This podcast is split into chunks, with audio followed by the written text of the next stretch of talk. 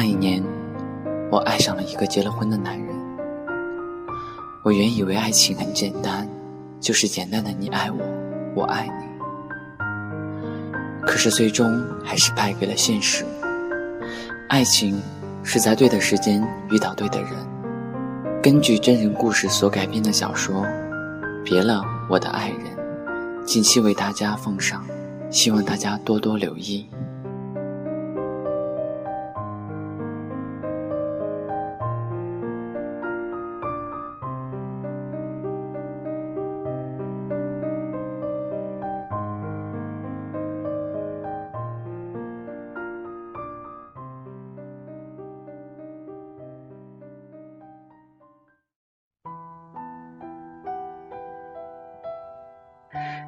第七章，表白。那次之后，有三天未见木柯了，心里对他的思念一刻都未停止过。这让我更加肯定自己是真的喜欢上他了，甚至还想到了以后，想到我们一直走下去的幸福生活。然而，心中的那个问题一直纠缠着我。他虽然没有女朋友，也不敢就此肯定他和我一样，性取向于男生。还是不管这些了，直接表态争取一下。我在心里想着，不过还是很担心，如果告诉他若他喜欢的是女生，这可能导致我们朋友的结束。在偌大而又陌生的北京，他也算是唯一的一个朋友了。总之，思想的斗争剥夺了好几个晚上的睡眠，最终还是决定一试。直到第五天的下午下完课回家的时候，才又见到木柯的。他在上次等我的那个地方，我很是开心，像分久未见的情侣一样飞奔向他，他也走向我，一直在笑，那种笑很迷人。等很久了吧？我站稳后问道。没多久，刚到一会儿。嗯，好久不见，最近好吗？突然间，我竟变得客气起来。很好，很好。对了，我今晚要在你家蹭饭，还有东西要给你。他抖了抖手里的东西，我瞥了一眼，笑了笑，就没有再问他，因为我喜欢惊喜。嗯，可以呀，不过你得先陪我一块去菜市场买菜，家里没菜了。嗯，好呀。五天的未见，我俩之间的闲谈多了很多。他有说有笑地说着棉纺厂同事之间发生的一些趣事，我呢，也讲着自己的学生问的那些惊人的问题。还有那些在菜市场买菜时的讨价还价，很是享受这种细小的琐事带来的幸福感。在买菜回来的路上，他突然间问我：“五天没见了，有没有想我啊？”我吃了一惊，然后轻轻地点了点头，没再说话。他笑得很开心，说：“我还以为是我一个人在单相思呢。”我加快了步伐，并未理会，心里却乐开了花。他的这一问更坚定了表白的决心。晚饭吃的很简单，随便的一个菜和白米粥。木柯很快吃完了饭，把手里的袋子递给了我。这是你说的要给我的东西。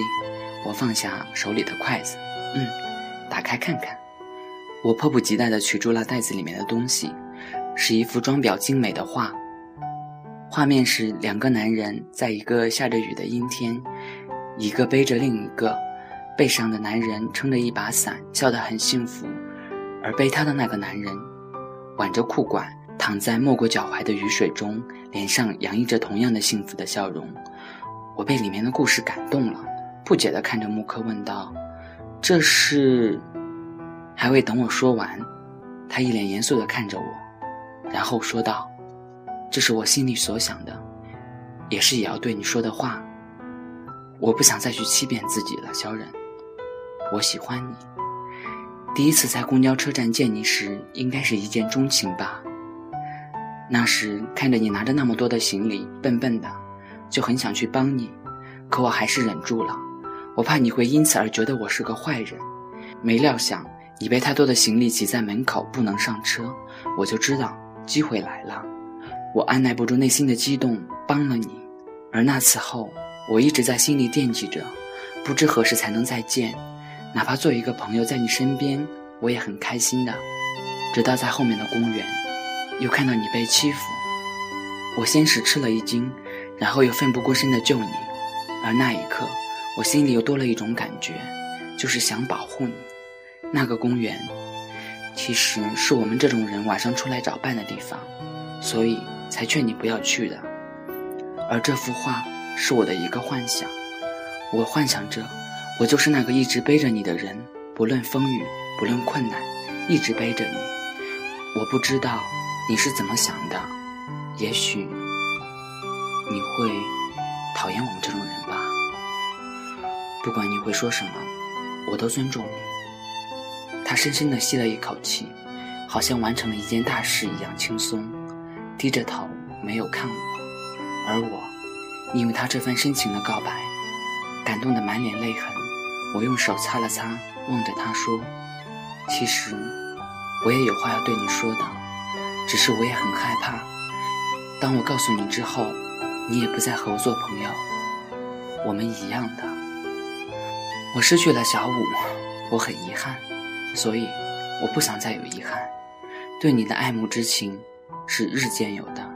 当我明显的感觉到心里老是记挂一个人的时候，我就知道我喜欢上了你。我也不敢肯定你是否和我一样。中学的时候，我就知道自己对男生有感觉，一直以为是自己得了病。为什么和别的男生不一样？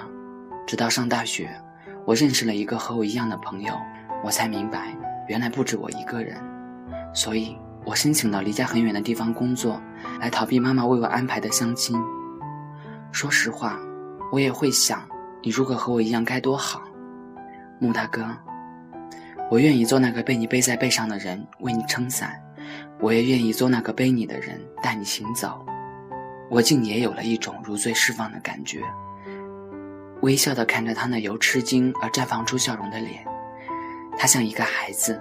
听了一个童话故事一样喜而气急，拉住我的手，亲了又亲。那时别提有多难为情了，但是心里的开心又上升了一个高度，是不能用笑来表明的。我们两个一直在争论着要把这幅画挂在什么位置，最后他妥协了，挂在床角的墙上。我说这样每天起来都可以看到，就好像看到了我们幸福的未来。他默默地点头答应了。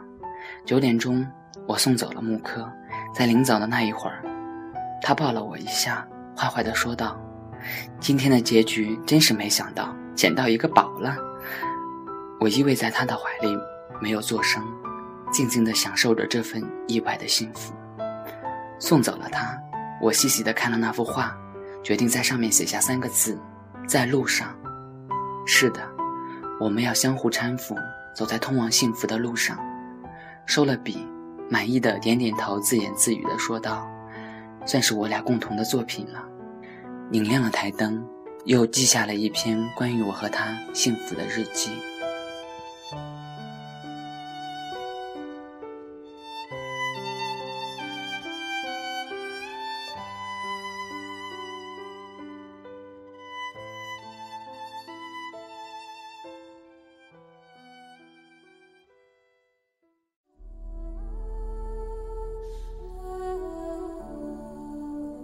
感谢您的收听，我们下期再见。